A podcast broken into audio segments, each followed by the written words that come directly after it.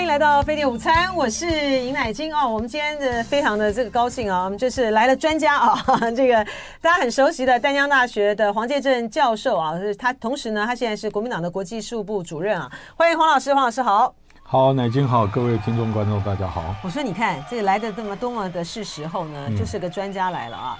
你昨天下午呢接到这个国家级警报的时候，你在干嘛？我正在接见四个同一个报社的呃外国媒体的四位记者，就坐在我的对面。纽约时报吗？嗯，纽约时报对不对？哈、嗯，他们才。他们这个早上呢，参加了赖清德的这个记者会啊，问了问题，然后赖清德的这个口译哥呢，呃，赵怡翔呢没有翻译哈，就是没有翻译，没有把那个中华民国的什么国旗啊这些东西把它翻译进进去啊。然后下午呢，当你在跟他们就四个《纽约时报》的这个记者的时候，接到国家级警报，你们现场的反应是什么？啊，他们有没有收到？有，就是。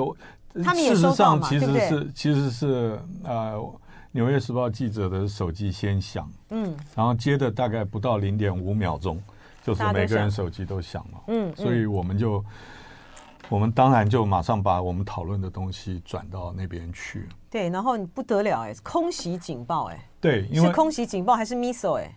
对，因为呃。当时你看英文的话，就是飞弹飞弹攻击了，因为是 air raid，对，就是空袭警报，对啊。那么，但是嗯，没有其他的资讯，嗯，那他就一直想，而且是连发，就是我们本来接到以后正要开始谈论，哎，又进来了，连续发了好几个。那么其实其实我们大家都是因为《纽约时报》记者都很资深呐、啊，嗯，我们他们从哪里来？呃，从不同，有的是派本来就在这里的，有的是刚从啊刚来台台湾，为了选举刚到台湾。嗯，那所以他们就说一起来见啊。那主要是希望在投票之前能够再听一听我我们对于这个整个选情的分析，还有当选以后马上要做的。所以他们现在在做的新闻，像昨天我们对话，他不会报道的。嗯嗯，然后他问的问题都是。选举结果出来以后，如果是我们赢的话，他才会把我讲的，就是选赢胜选以后要做的主要的几件事情，呃，才会报道出来。那你们收到这个空袭警报，然后有飞弹的时候，没有去躲起来啊？对，这个就是，这就是其实对外国人来讲最惊讶的。第一个，昨天我们让所有的外国人感觉到。这个不管你是什么飞弹或卫星，重点是发了这个全国性的警报，而且英文叫 Presidential Alert，嗯，等于是总统告诉全体人民的这个警示啊，警告。结果竟然所有的人通通都不紧张，嗯，就算紧张的人也不知道要去哪里。他们，那他你记不记得昨天总统也是在一个场合？对，他在高雄。哎，对，结果发了这个国家级的警报，然后他说不用紧张。对，他说不用紧张，总统在这里。而且第一个，他根本不知道，他根本不知道发生什么事情，竟然响了这个警报。他看那个陈其迈的这个 Apple Watch 吧，还是什么的，上面看到那个讯息，他说这个呃，他说不要紧张，不要紧张，这个总统在这边，大家不要怕，发生什么事情，总统都跟你们在一起。我觉得简直是荒唐哎、欸！出现两个问题。嗯，第一个，如果蔡总统事前老早就知道那个警报会在那个时候发，他可以说不要紧张，因为他自己不紧张嘛。嗯，对不对？另外一个问题更大的就是他根本不知道。就是啊，就是说连他自己也不晓得，因为是突发的嘛。那个飞弹，其实那个中共发射卫星是老早就公布的。嗯。中国大陆老早就公布今年几月几号几点钟我要发射什么飞弹，而且昨天发射卫星，那那个发射卫星的时间点是老早公布，而且那个卫星本身是中国大陆跟欧洲合作的，所以这种东西你把它拉去说是灰色地带或者是威胁这个这个选情，嗯，这个我相信如果如果是这样做的话，欧。欧洲的合作厂商当然也不愿意，嗯，搞这个事情，所以我们回过头来讲，就是说，如果总统他不知道，那这是我们我们整个指挥链指挥系统有问题，我们国家统帅还有指挥链的重大问题危机。因为他是空，他是这个呃空作部指挥官，他是空作部那边去空军作战指挥部那边发的耶，这很严重哎，所以我们三军统帅不知道。他只有两种可能嘛，一个是他不知道，但是他还是告诉大家不要紧张。对，然后第二个是，第二个是他可能知道那个时候就会有这个警报，所以他说 Don't worry 啊，有我在。不，either or 就是哪一种状况都很糟。好，第一个呢，他不知道的话呢，我们的指挥系统就是出了大问题了。他是三军统帅，哎、嗯，对，这是这个工作部去发的耶。好，这是第一个。嗯、第二个。如果说呢是真的是飞弹的话，他还还还坐在那边，嗯，他应该在我们在高雄，我们在北部的话有横山指挥所，我们在这个高雄的话，你如果说真的是这个呃，哎，是空袭警报，飞弹来袭，你这个总统跟这个副总统要先赶快抓去避难吧。我但是我们不同的作战区有有有有分散，我们所以我就说他高雄应该要躲在哪里去？他赶快赶快去躲啊！啊，如如果如果是 真的发生了这个是军用飞弹的袭击，而不是卫星发射的话，那这个应变措施我们有没有没有演练过？就是啊，有没有兵推过？这个是我们大家都要问的问题哦。结果你们那个呃，后来你们昨天的时候，那《纽约时报》大家看了那个这个之后。作何反应啊？他们第一个想到的记者嘛，第一个想到就是总社有没有打电话来叫他们马上要写一个东西。嗯，我觉得这个是他的工作需要。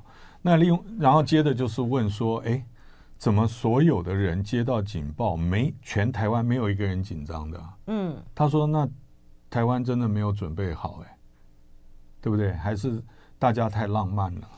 他们知道是中文是写卫星嘛，对不对？嗯，没没有，因为当时讲当时没有，当时没有，就是大家看到是这个 missile，嗯，呃，missile 呀。那我我会，但我自己有看到，所以我自己也没有说，哎，赶赶快去哪边躲，或者冲出办公室叫所有的幕僚赶快找避难的，我也没有。所以，所以我们所有呈现，全台湾呈现在外国人的面前。不哦，还有那个外交部长，外交部长，外交部长是在所有的外籍新闻媒体的面前呢。他当时正在开，他当在开记者会，他当时在开记者会，对，然后直接跟外国记者说 “Don't worry”。那本身来讲，本身这是我们英文太差了。呃，其实明明发射的是卫星，但是呢，嗯、我们用了罐头简讯呢，上面写飞弹，这不是一个国际笑话吗？哦，那个我觉得还是，对我个人来讲，那还在其次，就是说你英文翻呢有没有翻错，而是大家对于国家级发出的讯号的那个反应哦，就是。没有办法让外国人感觉出来说，台湾是对于自己的安全环境是非常警觉的。嗯，并没有，就是大家看一看，就跟好像汉光的时候手机响一样。嗯，啊，就是变成类似汉光演习一样，想说这个哦，我知道了，嗯，就就没事，继续做自己该做的事情。所以我觉得这个是一个啊，我反而要反过来，就说我们全体人。全体台湾人民，我们政府啊，这都要好好思考这件事情的。这个黄老师对于这个整个的军情系统哈，还有我们这国安的这层面的这运作是非常非常熟悉的哈。你说这个呃，空作部呢发出这样子的这个讯息，哈，国家级警报，你觉得他们是不是故意的？就是说故意的。故意的在这个时间点上，有人要借由这样子的动作来做一个邀功跟表态，就表示说，呃，我在这场这个大选里面呢，我起码在这个呃国防部这个空作，这是很严重的空作部里面呢，我们也配合了，我们也配合了这个呃中共借选的这样的事情，这个很糟糕哎，如果是这样的话，这个很严重哎。我们从国军体制来讲的话，嗯、空作部指挥官哦。那个就中将嘛，嗯，你觉得他敢吗？就说都不问，我直接按钮，因为事出紧急，我就按钮。我我相信，最起码我我会要立即，最起码我抢个二十秒问一下参谋总长，问国防部长，因为他有层级往上走嘛，嗯，而且横山指挥所有值班的副总长嘛，那。那我不太可能说，哎，我一看到这个状况，说通不用问，我直接按钮发，我我觉得不可能。我以军人的长期的训练，我们公务体系不会做这种事情。那当然，我们就要把这个洋葱继续剥啊，一层一层剥到后面，就有很多可以检讨的地方了。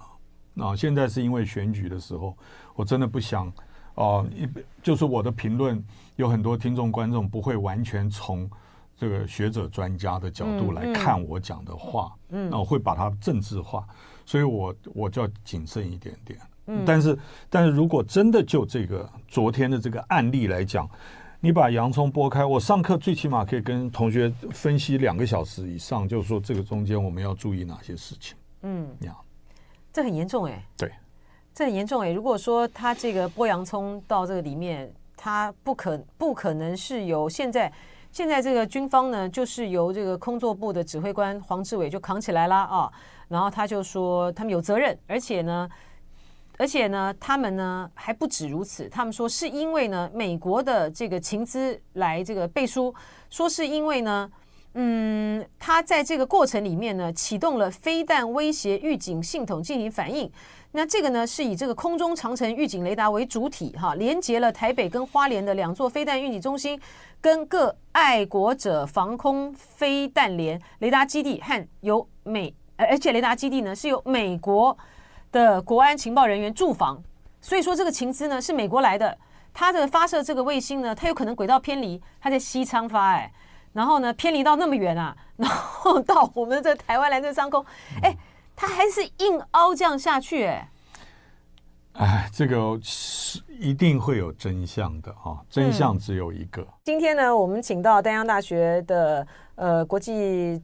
战研所的教授啊，大家非常熟悉的黄杰正教授哈，来跟我们分析啊。我们首先呢，我们要把这个呃昨天的这个空袭警报，呵呵 躲躲卫星躲卫星残台呵呵，变成躲火箭哈，把它这个讲这个做一个做一个整理了哈。这个结束，老师您说，您刚才在这个广告的时候，我们继续再聊啊。您说像这个事情。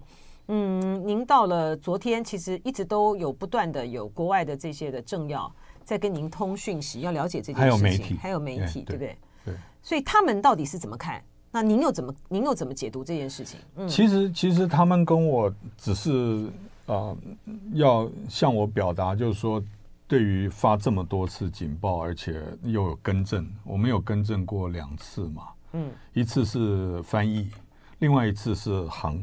因为外国有一个估算的那个飞弹，火箭飞弹火箭的有一个有一个估算火箭的这个航航呃航机啊，嗯嗯，那呃可是后来国防部开记者会以后，跟外国预估的航机那个不一样，嗯，那所以有一些人就是问说到底。到底怎么回事？那我的我的答案当然说我我我自己没有看到所有的 data，我不知道是是外国人推估的对呢，还是我们国防部讲的对。我只有跟他们说，呃，以我的经验来讲，国防部会这么多小时之后再开记者会，一定会跟友盟国家针对这一件事情做一些核实，不可能就是自己闷着头做。那所以，所以我说我无法判断谁讲的对，谁讲的不对。那但是我我我自己告诉我自己，国防部胆子应该没有那么大，嗯，应该会嗯，或者是说应该会聪明到会跟相关友盟国家去核实一下，就是说所有不同地方的那个远程的雷达，或者是预警雷达，或者是说其他导飞弹基地的雷达。它对一下那个那个航机，应该这个是基本功该做的呀。各个呃，东森新闻云，我刚刚收到一个他们推播的一个新闻啊，说，嗯，他还原军方呢十四分钟的决策过程，从监测计算到发现摄像偏离，并仅在数十秒内决定启动预警系统。事后，国安高层得知第一线的决策全貌后，称赞军方是勇敢且正确的决策。这个有点好可怕啊，就是。他觉得这样做是对的，那不就是落实了国安国安的高层呢？第一个他们知道，然后呢，第二个呢，嗯，他们说事后事后国安高层得知了之后，决定他是一个勇敢正确决，那表示他们事前真的不知道他们要发发射要发这个国家级警报吗？那我们的国安系统还是有问题啊。第一个，第二个，如果说呃是一个所谓的勇敢且正确的决策的话，那这是个荒腔走板的，这是个荒腔走板的国家警报哎。这个黄老师，黄老师为什么会有点这种欲欲言这个幼稚的那样？因为他想到的是说，嗯，他今天呃面对的是大选，对不对？哈，而且呢，侯友谊呢，赵少康呢，非常的有可能当选。在这种情形之下，你所有的发言可能会对于军方或什么的都会有有影响，是不是这个意思？嗯，如果依照就是你刚刚收到推播的这个，我听起来啊，再加上昨天晚上国防部公布的，他确实有画一个虚线，就是说原来预计的那个航机，但是后来偏移啊。那我不知道这个讯息的真的假的，我不知道啊。它发生在选前，确实哦，就是我们政府决定要要发这个警报啊。那个它有一定的政治影响嘛，它一定会，因为是选前。但是就这个航机来讲的话，如果是十四分钟，应该是相关的人应该要知道了。嗯，如果十四分钟啊，都是只是空作部自己决定啊，那我觉得跟盟友盟国家联系，然后就决定，这个就是诚如你讲的，他还是可能有一些问题啊。嗯。因为我起码我们三军统帅也是不知道的啊，对啊，然后从他那个反应，而且我们的那个行政院院长第一时间他在这个立法院，呃，对，他在立法院，他说是发射飞弹，这是很荒唐啊哈。这个呃，我可以我可以理解这个黄建正教授讲话就是比较要比较周延跟严谨一点的哈，就是说因为在侯友谊跟赵少康有可能当选的这个情形之下。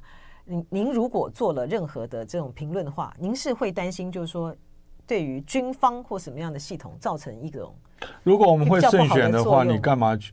就是说你在资资讯不足的情况之下，为什么要去质疑啊？是为了政治的理由，为了选举去质疑你未来可能领导的干部？嗯，对不对？好，那这样我们就知道答案了哈。好，这是第一个哈。第二个呢，就是在于说。我们看到呢，过去呢这一段时间以来啊，就说，嗯，美方的态度呢，无论如何，他在这次的这个总统大选里面呢，呃，是非常非常至关重要的哈。那呃，到目前为止，好，到目前为止，除了这个之前的时候，嗯，那三位学学者啊发表了，就说希望他能够呃冻结赖清德要这个冻结台独党纲之后，哈。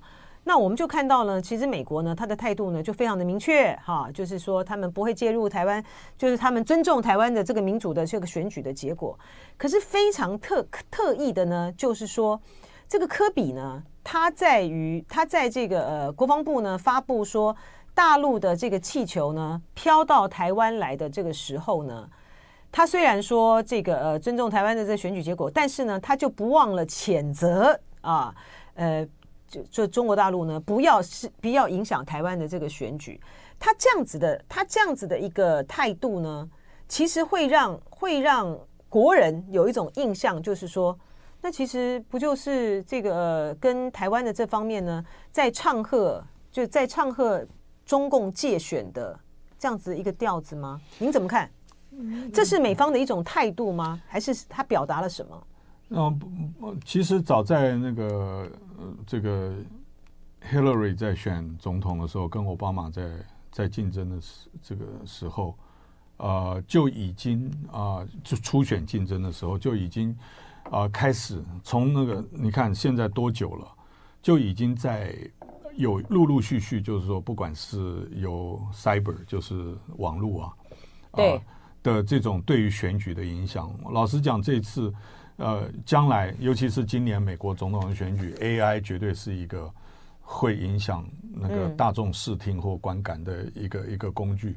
所以借选这个事情呢，在美国来讲是比台湾要更早变成一个话题的或者一个议题，嗯、因为美国会发觉，呃，在过去的选举经验当中，俄罗斯确实有运用各种不同的手段，嗯，去干扰美国的民主程序。那等到那个后来在台湾开始有人讲介选，有些人讲这个假讯息啦、错假讯息这些东西，那么就变成这个变成好像是显学，大家就会很自然认为，只要不利于我的，一定都是被别人干预的，被别人影响的。那么所以所以这种只要有这种啊、呃、accusation，就是这种指控啊，那就会有人觉得逻辑上面觉得哎有可能，嗯。那之后后面就去演绎了。嗯，那至于说他对于影响是正是正对自己有利，还是到时候回力镖又打回到自己，这种是风险非常高的。所以，所以你操作啊错假讯息，或者是搞这种 influence campaign 啊啊，这个或者是我们叫做 disinformation，啊，就是呃故意释放错的消息。去影响选情的，其实要非常小心，非常小心。有的时候是会打到自己。对啊，昨天就昨天不管讯息是的真假，但是在整个处理过程当中，会让第一个台湾整体看起来是我们对于任何可能的危机是毫无心理准备。对，而且很瞎嘛。然后另外一个层次就是我们对于一般民众，从政府到人民，我们的。没有，平常没有，除了没有这个意识，我们也没有去训练，也没有做演习。而且这个国家级警报也可以拿来作为这种选举上面的素材，因为这个民进党他方面呢，就一直不停的猜我说啊，我们要，我们就是因为资讯要公开透明啊，所以我真的觉得这个政府，这个已经无所不用其极到一个地步了哈。这个是我的评论哈，不要算在这个黄老师 头上了啊。但是呢，我们还还有一个很关切的哈，就是在于说，嗯。美国在这次这个呃选举中的这个态度啊，嗯，其实说穿了哈，就是说台湾的这个大选，中中国也在借选，这个美国也在借选啊。可是呢，真正的真正的对于台湾人的这个投票意向来讲的话呢，其实比较有影响力的还是美国的态度了哈。呃，现在呢，民进党呢，他们就在塑造的一个气氛，就是说，呃。他一直不停的打这个抗中保台牌之外，他们其实塑造的就在于是，今天你如果让这个呃侯友谊、赵少康的这组人当选的话呢，你就是呢选择的一个是更靠近、更靠、更靠近中国大陆的一个台湾的一个政权啊，然后呢会使得呢美国呢。在去对抗中国的这个态势上面的时候呢，就不如赖清德他们来的好用哈。那所以呢，在这个倾向上面呢，呃，虽然倾向上面呢，虽然这个呃，美国呢可能觉得呢赖清德也挺麻烦的，但是呢，在这个选举上面呢，却会比较是倾向于选择一个啊，他比较好运用的一个呃政权跟棋子。您所接触的美国的这个学者跟媒体，您有得到这样子的印象和感觉吗？以前以前确实有这个啊、但是但是针针对这次选举来讲啊、哦，我觉得有一种很奇妙的事情，就是美国政府一再的讲说他不偏袒各方，他一直要公平，嗯、甚至候选人访美，就是说那个。有的过境，有的访美，他也要 match，就是说有多少时间，嗯，他都他都算。我除了政府以外，我有感觉这次美国的包括智库学者，他们也都尽量的这个发言的时候，都会先强调啊，就是说他们一定要公平对待，他们不介入台湾的这个选举。啊，刚刚乃金讲到一个很重要的，其实，在去年四月我就写了一篇报纸的专栏，叫做《所有的强权都试图影响台湾的选民》。嗯嗯啊，那第二个一点，我相信观众听众朋友也都知道，台湾是一个普遍亲美的社会。嗯，所以候选人当然闻得出这个味道，因为他其实不用你不用很聪明你就知道，选民会比较会去支持一个被美国认可的。或者说更能够帮台湾抓住美国的那个主人或那个候选人，这样子大家会比较有安全感啊，这个是一个普遍的认知。那么也因为这样子，所以所有要选总统的人，他就不可能把美国这一个因素放得太低嘛。嗯，凡是不重视美国的那个，你拿到的票也不会多了，嗯，也基本上也选不上。这也就是我们从客观的来看，这是一个事实，包括。这次所有的候选人都到过美国嘛，嗯，对不对？二零二三年都有去过。那么，所以在这种情况之下，啊、呃，这是第三一点我要讲的。这次我们的总统大选呢，大家可以感觉出来，其实国安或两岸呢，很多在网络上这个话题并不一定烧得起来。也就是说，抗呃抗中牌啊，反中牌，在网络声量上面，那个即使有议题啊，都不是很容易烧得起来的议题啊。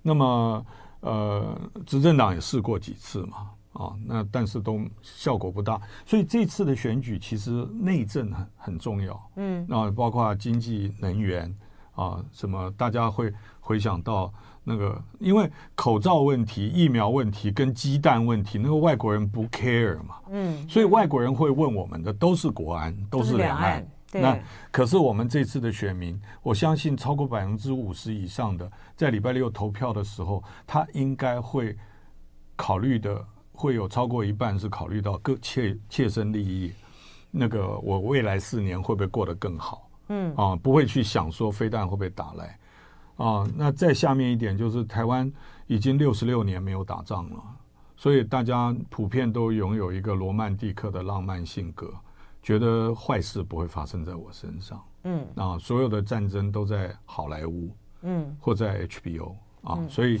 所以，所以就看看就好，不看了觉得不舒服就把它关掉。嗯啊，所以站在我们就以国家安全专业的人来讲，我们看的角度就跟一般民众会不一样。嗯，那我们看到就是这个，你选哪一个人，对于未来四年你的周边安全环境差别太大了。嗯，那如果可是。我要把我这个讯息，即使在我教室跟我学生讲，我有很多学生会说，那个那个应该不会吧？哦，或者是说我第一张，我人生第一次投票，我要投我的理想。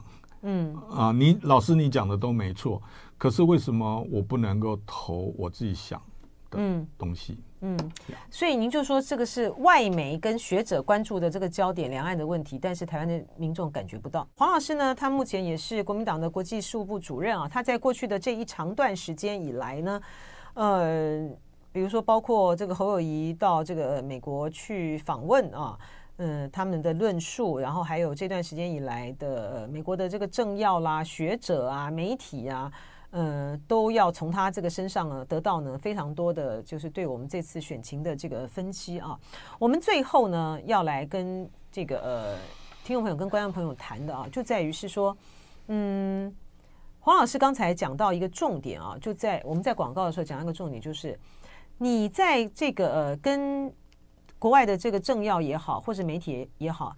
您怎么去形容这场这个选战中的一个关键性？你说他，我们也未来四年读也读不了，也不可能统一。嗯，所以国民党的国民党的诉求就在于是争取争取争取时间，争取和平对话的时间，争取增强国防吓阻能力的时间。嗯嗯，透过降透过降温减压。嗯然后恢复两岸沟通机制，来帮助台湾争取更长的时间，来把我们自己的体力养好。嗯，因为因为我讲的我的讲法是说，呃，两岸关系已经生病八年了。嗯，然后最近两年在发高烧，所以你要继续烧发高烧四年呢，还是你觉得先退烧比较好？嗯，然后另外一个我就是说，啊。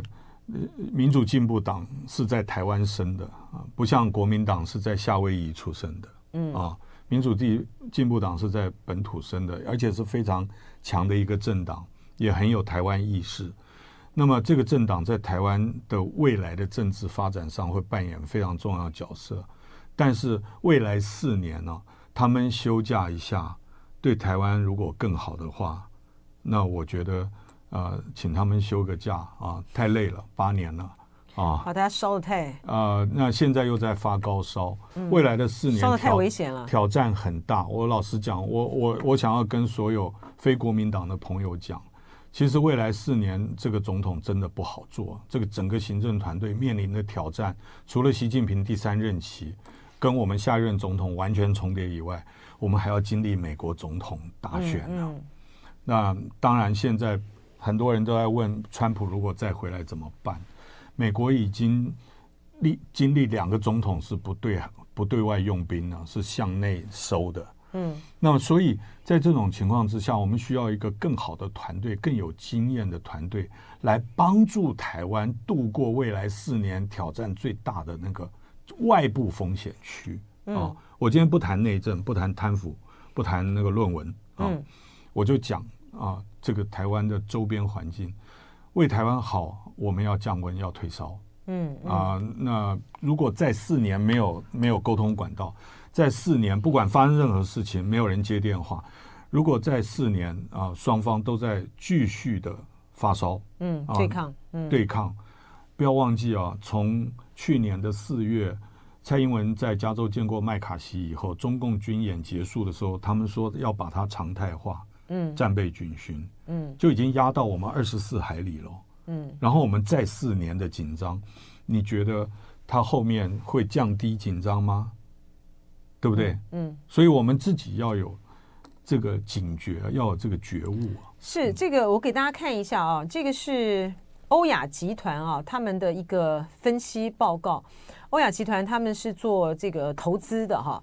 那他呢这个分析报告里面呢，他他做了一个呃，就二零二四的 top risk，就是头号就是风险了哈。其中呢，在这其中呢，有一个哈，就是讲到。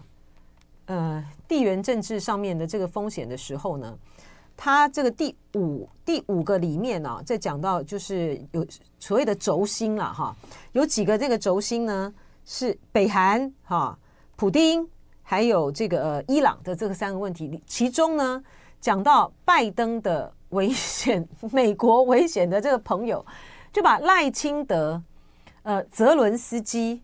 跟这个纳坦雅胡呢就并列了哈，大家看到上面这有一张这个图啊，它里面呢是是这样子讲的啊，他就提到说，呃，我我来这个看，我来看一下啊，它里面呢就提到说，呃，我直接帮大家翻翻翻翻译下来了哈，就是赖清德呢长期以来啊，他说。赖清德是他的危险的朋友。华盛顿长期以来的一个中国政策和他与台湾的安全合作，对于阻止中国入侵和宣布呢从台北独立呢至关重要。就是说，一个中国政策，它一方面呢阻挡这个、反对中中国大陆对台动武嘛，第二个呢是反对台湾独立嘛。哈，他说呢，尽管拜登一再表示美国将保卫台湾免受中国的攻击，但是呢战略模糊仍然是官方的立场啊。呃，他不想冒的。跟北京在台湾问题上面发生危机的风险，但是如果说是赖清德当选的话，台海的不安的现状将很快的受到考验。哈，它里面就知道，就是说，拜登呢，他是反对呃赖清德采取任何的法理台独啊。可是呢，台湾如果说是赖清德当选的话，他大陆方面呢会激起大陆的这个动作哈。那这个就会使得这个呃华盛顿呢会陷入日益严重的冲突。嗯，这这个消息是今天的嘛？嗯嗯嗯啊，公布了以后啊，就有两种可能，一个是民进党觉得说啊，这个最起码欧亚集团把我认为是美国的危险朋友啊，他他是，是朋友，他因为他认为我会当选。你、啊、你好了解民进党啊？他。呃，虽然我是危险朋友，但是他点我的名，就他会他会单独点我的名，是因为认为我我有可能选赢。但是但是你好了解民进党。但是从另外一个角度来看呢、哦，嗯，应该也会有些人说，哇，这是不是美国借选？我们还没投，是个投资集团的。对，投资集团啊，嗯、但是但是这个讯息出来以后，一定会被运用嘛。嗯嗯。那那会不会被一般民众认为，或或是选民认为，哇，说放话说美国不喜欢赖很危险，危险啊？对对。那这样子，那民进党要不要出来指责美国人借选？哈，这个这个，所以这两种可能都有，我们持平而论了。嗯。所以。所以啊、呃，但是欧亚集团它是为它的客户服务，我们要知道哈，啊、因为它等于就是一个顾顾问咨询公司，我觉得他们在职责上拿人钱财嘛，嗯，这个当然会做他们最认为最正确的分析，嗯，那显然你看泽伦斯基在看阿腾雅虎，在看赖清德，他好像有一个共同点，就是说，啊、呃，美国的利益有可能受伤。嗯嗯。如果这三个人，包括在加沙地区，包括在乌克兰，嗯，包括在台海，所以变成他用的字 “dangerous”，我有点意外哈哈。嗯。但是就是应该是美国要比较关注的，嗯，这三个地区，这三个被点名显示出。美国在现阶段跟未可预见的未来，最担心美国利益受到损害的，嗯，的地方，而且就是两个已经发生战争了，那另外一个呢，就是台湾呢有有潜在冲突、战争的可能，对不对？对，所以所以这个呃，不过你真的很很了解民进党哎，就是说民进党可能会这样操作的，变成是说，嗯。危险，但是朋友。选我，选我。对对 对，那是朋友。而且放心，呃，我们呃放心，我们会让那个台湾呢走向这个和平。我觉得他的这个逻辑真的很脆弱哈，就是说赖清德这个逻辑这是很脆弱，就是说你当你被视为最容易挑起冲突的呃一个领导人啊的时候。你他们没有提出任何的任何的可以降温的方法，他他他脑细胞跟你不一样，对，他就没有提出任何的一个降温的一个方法哈，这是第一个。第二个就是说，我们看到昨天在这个呃记者会上，就外国记者啊，像刚才这个黄黄老师提到的《纽约时报》的这个记者，他们其实对于台湾问题是非常非常理解的哈，就是呃，他提里面提到就是说。你所谓的这个维持现状，但是你你也很清楚的知道，所谓的这个国旗啦，还有宪法啦，哈，跟你现在的这个现状本身呢，它是不连结的，对不对？因为我们的宪法真的我们没有办法，我们的宪法呢就是一个就是一个一中架构的一个宪法，哈。那可是口译哥没翻译，那赖清德呢也当做听不懂一样，也就没没回应了哈。所以您要不要跟大家分析一下，就是说，为什么一个《纽约时报》的记者会强调我们这种宪法上面的这种法统的重要性啊？在这个两岸的这个问题上面，其实对外国人来讲的话，第一个，西方社会啊，有民西方民主国家认为宪法是国家根本大法，嗯，所以对于任何可能违宪的事情，心里是不认同的，嗯，啊，不管是什么样的事情，第一个，他认为不能违宪嘛，你不能跟宪法对着干，嗯。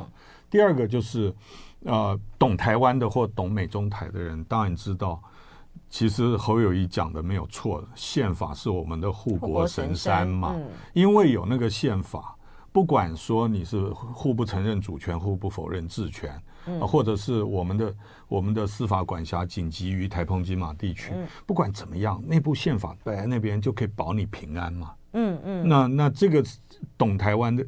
就是外国人懂两岸的人，他知道这件事情，而且美国也懂啊。所以美国，所以《纽约时报》记者才会去问嘛，他想要跟他澄清一下，你要不要再讲一遍？嗯，为什么中华宪法、中华民国宪法是灾难嘛？嗯，那我刚刚讲说你的脑细胞不一样啊，嗯、是是因为呃。他讲他最能维系和平啊，对，为什么？为什么？对啊，为什么？为什么？因为他认为，因为我坚定对抗北京，嗯，所以会有很多外国朋友来挺我。对，所以我即使没有跟他对话，因为很多世界上的人挺我，所以老共不敢怎样。对，没错，他们就是这样讲，他们逻辑就是这样，就是说，呃，没有一个没有任何的一个国家因为害怕战争，而能够求来和平的。嗯、但是呢，问题就在于是说，呃，问题就在于是说，你不惜你不惜引战，嗯，他更不可能换来和平啊。所以他们这个逻辑很怪啊。呀，Yeah, 对，所以 所以所以所以所有的所有的坚强的盟友呢，都会站在我们的这个身边。如果大陆呢有任何的这个蠢动哈，任何的这个举措的话呢，他必然会遭遇到这个极大的谴责，或者是制裁，或者是介入。他们的逻辑现在就是这样啊。还有说，嗯，如果如果国民党胜选的话，嗯、那外国对我们的支持会比较低。嗯，我觉得这种论述太小看。侯康团队的外交国安人才了。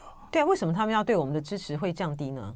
没有他，因为他们自己不能处理两岸关系嘛。对，他们的他们的逻辑是这样啊。所以他已经把两岸关系处理已经排除在外，就是不管这一块了。嗯，所以他会认为能够处理两岸关系的人一定会被外国人讨厌，嗯，所以他久了以后，他就会一直去跟美国比不就外国比较反中的，会会越来越有这种贴近感。那可能并不会捍卫到台湾自己的主权利益。那您在跟这些美国的这个政要跟学者去这个呃沟通的时候，他们也对这点提出质疑吗？我我我觉得我不是从这个思路来，嗯，我都从实质利益，嗯啊，因为我在美国待每一次待的时间都是十天到半到两个礼拜，我就得回来教书。我主要的讲法就是说。如果我们台湾海峡在未来四年能够争取更多的时间，能够降温，争取时间，是对美国有利的。嗯，这是一点。第二个，我就说我们不是白痴二百五，带着空白的笔记本到美国来记笔记。嗯，我说我们一定会把我们自己想法做成投影片，到华盛顿来跟你分享，告诉你为什么我们这样做符合我们的利益，也符合你的利益。呀，对不对？我们虽然不是乖乖牌听话。抄笔记，嗯啊，但是我们会把我们的想法，对你有利的，我们认为对自己有利，也对你有利的部分告诉你，然后看你们能不能接受。其实从这个侯友谊上次这个访美来看的话，嗯、其实美方对他是是蛮是蛮信任的啊，是信任整个团队是吧？今天时间有限啊，我讲他最他美国人最喜欢他的是他真诚。哦，真的，啊，就是讲心里的话。嗯，他不是念别人给他的稿子。嗯，说我一定遵守前任，遵守四项什么？他不是，嗯、他讲他自己想法。所以他们认为他是一个可信赖，可 一可信赖，可信任，信任啊！我非常注意啊，可信任的一个对象啊，非常谢谢黄杰正教授今天来为我们做分析。就爱点你 UFO。